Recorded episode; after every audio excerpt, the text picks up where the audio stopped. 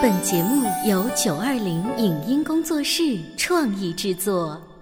《潮爸辣妈》节目版权归合肥市广播电视台所有，任何未经允许的传播行为均属违规。欢迎与九二零影音工作室沟通合作事宜，电话零五五幺六三五零九三五六。你有你的钻石金龟婿策略，我有我的全家海岛游计划。你扛着单反泡妞马不停蹄，我为孩子捕捉成长的美妙瞬间。你忽略我的魅力，我会证明这是谁的时代。你否定我的生活态度，我决定我的人生蓝图。帅哥俊男靠边站，有了宝宝的潮爸魅力更爆发。窈窕美女靠边站，有了宝宝的辣妈魅力更火辣。我是辣妈，不是老干妈，我为自己代言。我是潮爸，不是太阳能浴霸，我为自己代言。潮爸辣妈。本节目嘉宾观点不代表本台立场，特此声明。背书是让大部分孩子甚至家长都头疼的事情，而文史类的学习背诵更是让人伤透脑筋。历史人物穿越年代，唐诗宋词记错句子，这种小笑话屡见不鲜。如何联系孩子的生活实际，引导他们学习书本内容呢？如何把趣味生动的历史故事融入到枯燥乏味的旅游途中？哪些书籍是幼儿园阶段的孩子适合阅读的？欢迎收听八零后时尚育儿广播脱口秀《潮爸辣妈》，本期话题：还在背历史，你 out 啦！欢迎收听八零后时尚育儿广播脱口秀《潮爸辣妈》，各位好，我是灵儿。大家好，我是开心可乐爸。潮爸辣妈的直播间采访过很多有自己独特育儿想法的爸爸妈妈们。曾经有一位妈妈让我印象特别深刻，她是学汉语言文学出身，她对历史特别感兴趣。你说这自己感兴趣啊，还没结束，她会用自己喜欢的方法呢，把那些看起来很冗长的历史，用一些有趣的小故事给它串联起来。那告诉自己家娃还不够。他又找了几个朋友家差不多大的小孩聚在一起，一起用做游戏的方式啊，趣味的来学习这些历史知识。那今天呢，开心可乐爸还有灵儿就为大家请到了这位辣妈嘉宾——尔雅国学书院的糖糖妈妈，欢迎你！大家好，我是糖糖妈妈。糖糖妈妈，现在你对你的这些大徒弟们开始讲课的时候，你是不是都要得穿起古代的衣服啊？然后你的这个课堂都得弄得有点古色古。古香啊，情景教学，对不对？是的，这个呃，教室布置方面是有很多的一些国画，嗯嗯，然后呢，有一些呃书法。作品啊，就是为了让孩子营造在那样子的一个环境当中，他觉得今天我是来学知乎者也的。是，实际上最有代表性的是一个戒尺，戒尺，戒尺三十下。哎，开心可乐他们俩知道就是中国有这个戒尺这个东西吗？有，因为我们现在在家里面在看那个《声律启蒙》嘛，嗯，所以呢，他基本上也会沾点边啊，应该没有今天糖糖妈妈说的这么详细，这么。所以我们今天算也是历史小白的爸爸妈妈。妈妈要问很多的问题啊，像广播前的各位家长一样，我们都知道国学历史现在很重要，可是我们从何展开呢？你看，小朋友在小学阶段是没有历史这门功课的，对吗？对，没错。对，没错。嗯，那 OK，没有功课的话，也就是说我不用考试，所以比较肤浅的讲法呢，就是我没有考试。那糖糖妈妈，你是从哪一些方面让这些已经跟着你后面学了历史的孩子？一看上去就跟其他没有学历史的孩子不太一样呢。主要一开始呢，想法很简单，一开始呢是要对孩子进行文学启蒙。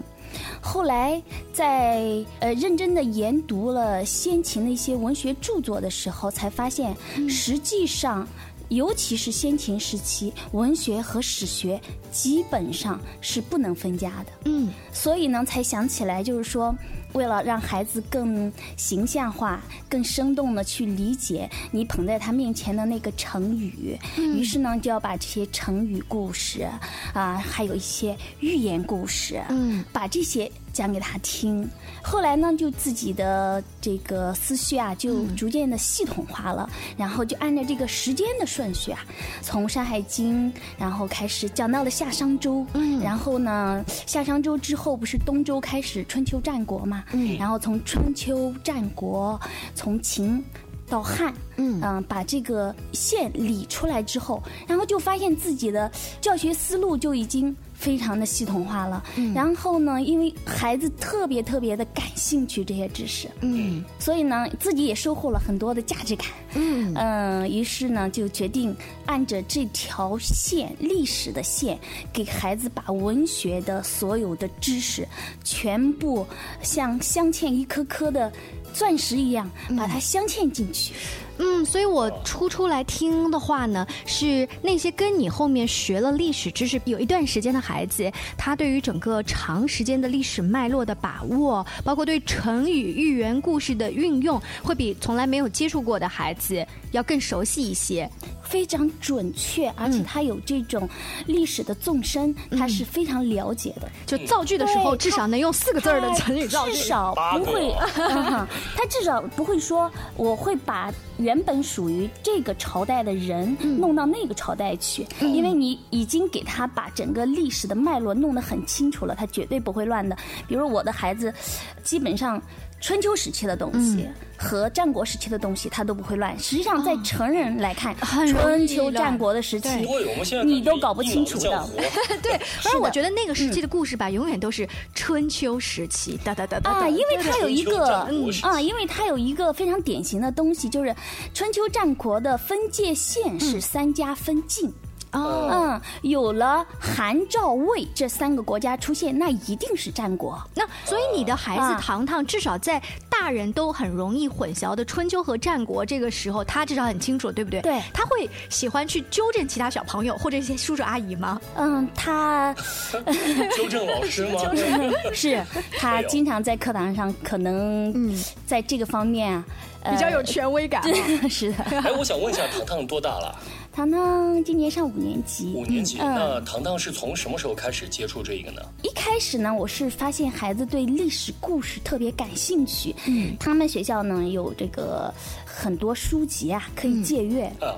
他经常借回来的呢，大多都是这些历史故事哦。哦，跟别孩子不一样，孩子都什么恐龙啊，然后都什么小猪啊，什么之类的。啊，这些他也很感兴趣。他基本上也是一个理综男，但是对于文科的东西、文学类的他不感兴趣，他只对历史、政治感兴趣。哦，嗯，所以你是通过孩子带回来的书籍，你帮他其实，在内心做了一个分类，觉得他在这方面是有潜力的。因为我自己是一个语文老师，他对文学作品不感兴趣呢。我觉得非常受伤。嗯嗯，然后我发现他对历史感兴趣，我就想着能不能把这两者结合起来，嗯，然后把这样一个东西给他。呃，听说呢，糖糖妈妈在前一段时间啊，就组织了一次比较小型的山东旅行团。你想，我们一般人去山东旅行哈，能想到的就是爬泰山，嗯呃，逛逛曲阜。再来吃吃山东那边的美食，我其他还想不到有什么了。那不知道糖糖妈妈在组织这样的一个旅行团的时候，是怎么把历史故事也融会贯通的呢？当时在组织的时候呢，实际上比较仓促，因为我考虑到我如果要对孩子进行教学这方面的准备呢，好像这个旅游这一块儿我们就没有办法去。考量的更多一些，所以呢，就直接找了一个旅行团的朋友，啊，直接交给他，然后呢，我来做这一块儿。基本上就是我们在路上的时候，把《论语》和《诗经》就已经给孩子们进行了教学。嗯，在路上把那个那么长的《论语》跟《诗经》讲。对对对，哦，不是讲了，而是在诵读的气氛当中，嗯。嗯，然后对他们进行教学。后来呢，我们觉得这个教学很枯燥，嗯，教学枯燥，一开始只是诵读，那我们就展开知识竞赛，嗯。嗯，就所有有关于曲阜的，嗯，孔子的，包括这个孔子的诸多著作。啊。啊，以及对孔子的弟子，比如说孔门四圣啊这些弟。子，比如说孔子的一些传奇小故事，嗯，等等等等。然后呢，我们以这个知识竞赛的方式展开，孩子们欢呼雀跃。所以就是本来很无聊的一个行程，嗯，顶多会有一些导游或者是老师说，那我们来做一个游戏，或者说故事接龙。对 对，大家让这个过程比较好打发时间。嗯，那你们就融汇了这个孔子的一些内容。是的，他们等到真的到了山东这片土地，跟他们想象当中那些诗词歌赋当中写的是一样吗？然后你还会提前给他们做什么样的准备？当他们了解了在路上啊了解了孔子的一些作品，然后呢，到达了三孔这个地方之后，他跟一般孩子的想法就不一样了。嗯一般孩子想法可能是到了这个地方，嗯，很新鲜，嗯，甚至是说很快乐，到处疯跑，哎，对吧？好吃的好玩的是的，到处在浏览。但是呢，我们这群孩子就不一样，因为他已经对孔子整体的这个人生、整体的他的作品种类有了了解了，嗯，所以呢。当他进入这个孔府之后，他觉得他跟这一个大院的主人似乎是有连接的啊，是的，因为他觉得对于孔子来说，我们不是个陌生人，嗯，是一个熟人。然后这个时候，实际上我有一个小的策划，嗯，叫做孔府寻宝。哦哦，嗯，寻什么宝呢？实际上，这样他们知道很多一些小典故。实际上，路上我们已经讲过了，嗯，比如说金生玉阵法。嗯，这个地方为什么叫金生玉正坊？你去找一找这个地方在哪里吧。这个地方之前他们也是光听了这个名字，哎，是的，是的，嗯，对对，在讲过典故之后，他们再去看这个地方，觉得这个地方无比亲切了。嗯，然后还有这个万仞宫墙，我们也跟孩子们说了，说这个万仞宫墙为什么取这个名字？嗯，因为象征着这个孔子他的知识有万仞之高。嗯，因为一开始呢。鲁国有一个大夫说：“子贡，你的知识啊，跟孔子差不多，甚至是已经比孔子还要厉害了。”子贡说：“那你太不了解我的师傅了啊！如果说我的知识从高度上来说啊，大概只有呢半人这么高，而我的师傅呢。”嗯，有这个数仞之高。那后来明朝在造这个城墙的时候呢，嗯，觉得这个数仞还不够高啊，这叫它万仞宫墙。嗯，还有的一些，比如说大成殿，嗯，为什么叫大成？因为他们认为孔子啊，他是整个先秦的一些大贤的嗯思想，还有这个知识的集大成者，嗯，所以呢，他叫大成殿。哇，你看糖糖妈妈就在刚才直播间里面给我们随意举的这几个例子，我们两个作为呃听众外行外行都听得特别入迷，更别说他的那些小徒弟们，从一开始在他的书院里面听他讲孔子，大巴车里被他说游戏哈来玩这个孔子的游戏，再到他实际的那个地方去看一看，这几十三重的熏陶。回来的时候你有没有布置作业呀？没有，我想说还有一个细节就是实际上。像是原本课本上的孔子，对于孩子们来说，可能是一个。很陌生的一个云端上的一个圣人。是，嗯，但是就是说后来我们到孔墓，嗯，啊，孔墓之前去祭拜孔子的时候，我的孩子们全都是恭恭敬敬、发自肺腑的这个膜拜、跪拜，而且呢，跪拜的仪式非常的正规，引得路人围观。那一些就是跪拜的仪式，也是你之前作为礼仪教育的一部分，提前告诉他们的。是的，是的，嗯。嗯，但我们不是。说作秀，真的是孩子们发自内心对孔子的这种崇拜。那我觉得这样一个圣人，在孩子们的心中，他才是真正活了。在去山东的路上，还会有一些什么样的小游戏，可以在糖糖妈妈呃的带领下，让孩子更加近距离的接触这些历史的景点、历史的故事呢？我们稍微休息一下，广告之后，请糖糖妈妈跟我们接着聊。您正在收听到的是故事广播《潮爸辣妈》。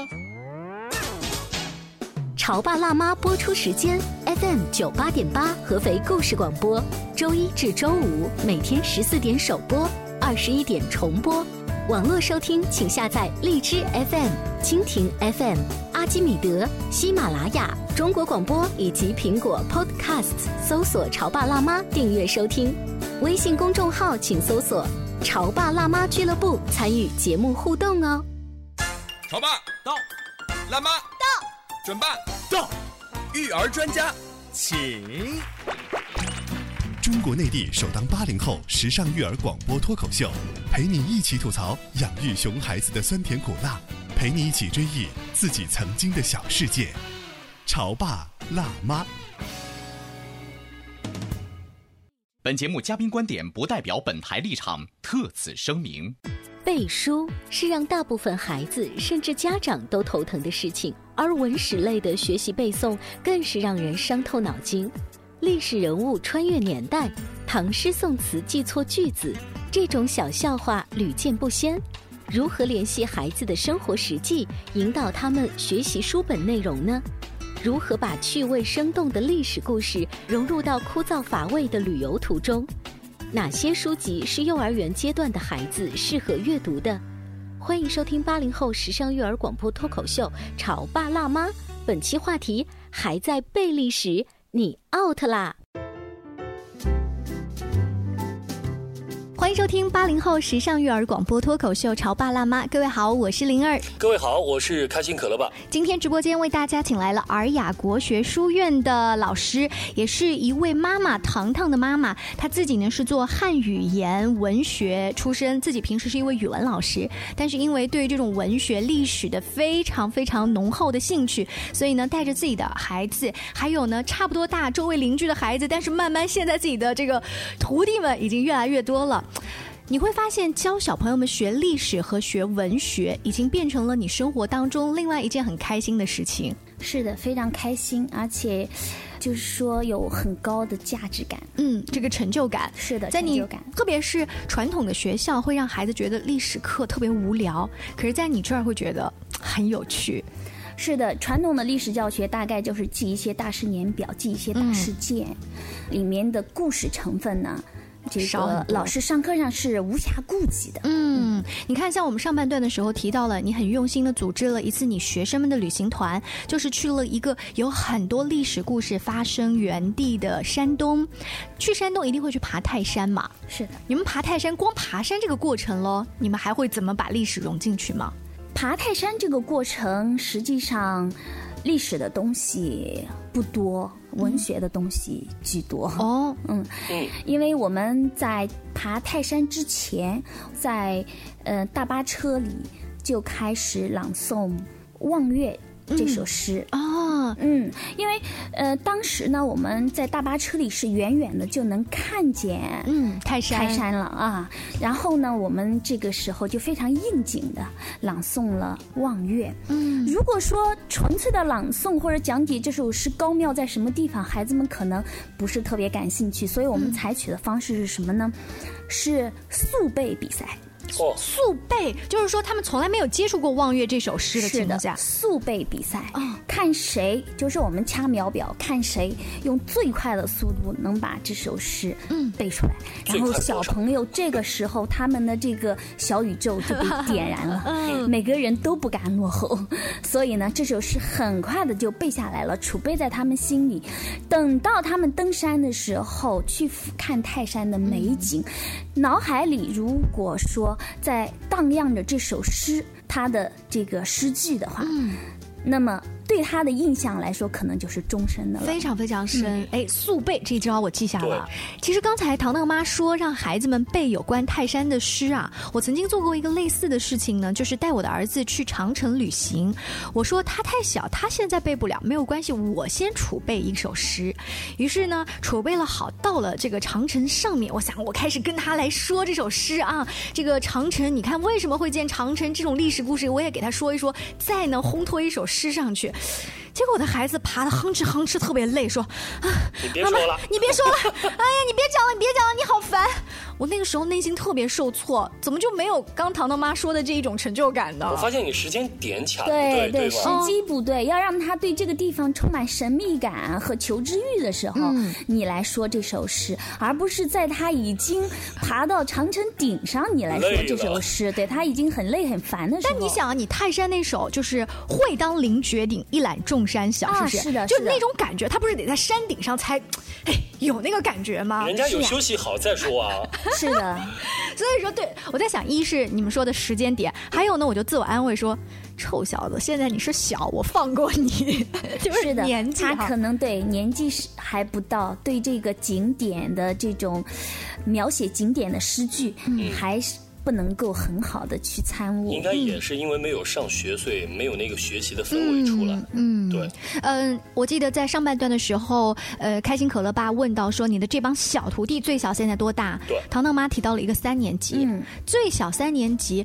要我以前没有采访您的话，我会觉得小了。嗯，不是一年级就开始日有所诵嘛？但是听到现在的话，就是三年级他的整个理解力以及对于文学本来的储备，差不多到了一个。阶段之后，再去理解比较难的东西，就比小娃娃阶段要好很多。所以就是家长不能过急，是吗？是的，是的。一二年级有很多孩子的家长找我说啊，听说你这个课上的特别好，能不能把我的孩子也放在你这儿听一听？我直接跟他说，你等几年，你三年级以后再来吧，你等几年。所以不是越早熏陶越好呀。嗯。早有早的熏陶，但是我这一套和历史结合的，就文史结合的这套东西呢，还是要大一点的孩子才能够接受。呃，那如果说听完这期节目，我们家长啊就觉得，嗯，这个要提前学，哪怕不是跟着糖糖妈妈学的话，我们自己在家里面是不是应该怎么准备？应该怎么准备？那我觉得实际上，如果说非要说准备的话，那就是一个语感上的准备。嗯，就是孩子，就是为什么我的孩子，就是说他现在上学以后就遇到一。个情况就是，包括上我的课。就是很多孩子觉得背诗是一件痛苦的事情，好像很长时间半个小时埋头苦读，好像才能背出来。在他来讲，就是很流畅，几遍就能背下来。我们抛掉这个记忆力的因素，可能就是孩子从小的语感。因为在他嗯上幼儿园之前，我就教了他有五十到一百首的这种五言绝句哦，不要太长啊，五言绝句这种小诗就已经教给他了。就是挑一些可以理解，呃，就是非常便于孩子理解的，嗯，比如说像《咏鹅》。啊，咏柳，嗯嗯，这个比较形象化的、便于孩子理解的这样的诗，给孩子。实际上，这个阶段并不是说我一定让我的孩子理解这种手法。你像我们讲咏鹅的时候，谈到了很多的手法，比如说这个色彩的搭配。虽然当时骆宾王人还很小，但是在音韵的这种呃搭配和这个色彩上的调配上，他都已经做到了，连大人都。轻叹的这种地步，你不需要让孩子去了解这些，嗯，你只要让他不断的读储备这样一种韵文的语感就可以了。嗯，比较小的时候先读五言绝句，然后呢，慢慢大一点的可能是成语故事，是不是？对对对。嗯，那是因为糖糖在幼儿园的时候已经妈妈给他做了这么多准备。那比如说听到这一期节目之前没有做过准备的家长，那我们现在先从哪些书籍啊开始？着手准备，那我觉得就是说，如果孩子的年龄段是幼儿园阶段的话，我不知道可乐爸爸问的是不是这个阶段？他们家两个，对，他们家一个幼儿园也可以，然后还有一个是一年级。啊，如果是幼儿园阶段开始准备的话，除了我说的这个对于韵文的这种语感的储备之外，还有一个就是。历史故事的储备，因为这些都是未来他要面对的成语的原型。嗯，历史小故事，对历史小故事，还有一些是寓言故事。这些东西孩子为什么要储备？因为等到孩子大了以后，读到一些古典文献、小古文，或者是说一些呃稍微深奥一点的诗词。嗯你会发现他们都用典的，用典，对，它里面都要用典，用典故，某个历史事件，某个历史名人，嗯。他都要穿插到自己的诗词当中去，有很多怀古咏古的这样一些诗词，里面都有这部分内容。如果孩子这个方面没有储备的话，他就看不懂这首诗了。那糖糖妈妈有没有给我们推荐一些比较基础的这些适合儿童的历史书籍？给大家推荐书籍，我的意思就是说。孩子看书籍不能东一灵西一爪的来抓书给他看。嗯，我的理念就是说，按着脉络把这个书拿给他看。你说的这个脉络是从年代开始啊？对对对，嗯，比如说。我在我的这个小班里是是这样的，一开始我们就看《山海经》。《山海经》当然我们不需要看一些这个非常深奥的东西，我们就看色彩、看插图，知道什么是这个怪物、四大灵兽，对吧？嗯，知道什么是麒麟，嗯，对吧？麒麟送子为什么说呃要让麒麟来送？因为麒麟是一种吉祥的一种灵兽，嗯，是吧？看完这个《山海经》。的一些这个小的知识点之后呢，然后我们紧接着就看夏商周的小故事。哦，实际上那都是我们整个华夏民族的起源了，就是皇帝呀、蚩尤啊，他们怎么打仗啊？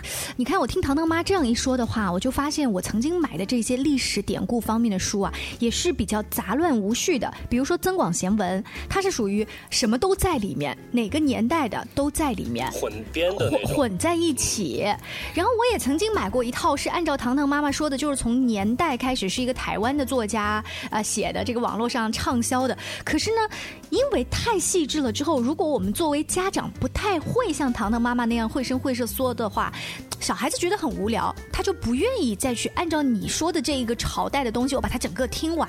可以说啊，现在出版。嗯，放的比较开，嗯嗯，形形色色的，反正什么样的儿童读物都有，但是你一定是家长经过筛选、经过辨别，才能拿到孩子跟前来的。那关于糖糖妈妈推荐的一些具体的书单呢，我们也会在微信公众号“潮爸辣妈俱乐部”当中附上，要推荐给大家。家长呢，根据你自己孩子的这些性格特点、他的年龄，我们来挑选一下，大家一起来从头学习。习一下历史，不是有一种讲法吗？就是学习历史不一定只是为了他考试的时候会写作文、引经据典。整个读史读得多的孩子，他的这一种大局的世界观，他的价值观会比那些不读史书的孩子要好很多。今天非常感谢糖糖妈妈做客我们的直播间，更多关于育儿的有趣故事和一些经验分享，都在我们的微信公众号当中。潮爸辣妈俱乐部，下期见了，拜拜。在今天节目的尾声呢，灵儿要给各位小朋友，尤其是喜欢魔幻魔术表演的小朋友推荐，合肥大剧院十一月二十三号、二十四号要请来乐天老师，跟大家来一场《英雄联盟之乐天的奇幻梦境》。这乐天是谁呢？如果你喜欢看《星光大道》的话，对他就不会陌生了。他会把魔术跟歌曲、舞蹈、情景剧，尤其是小朋友喜欢的那一些英雄人物联系在一起。那这一出大型魔幻励志儿童舞台剧《英雄联盟之乐天的奇幻梦境之旅》，已经到全国好多个地方，受到了小朋友、大朋友的广泛欢迎。可以说是把教育性、娱乐性、观赏性。融为了一体，让小朋友在娱乐当中呢受到了人生启发。这一场演出再提醒大家，二十三号、二十四号晚上的九点半，在合肥大剧院，门票从八十元、一百元、一百八十元到二百八十元不等。大家也可以来关注一下合肥大剧院的官方微信号，或者拨打六三五零幺二二二六三五零幺八八八。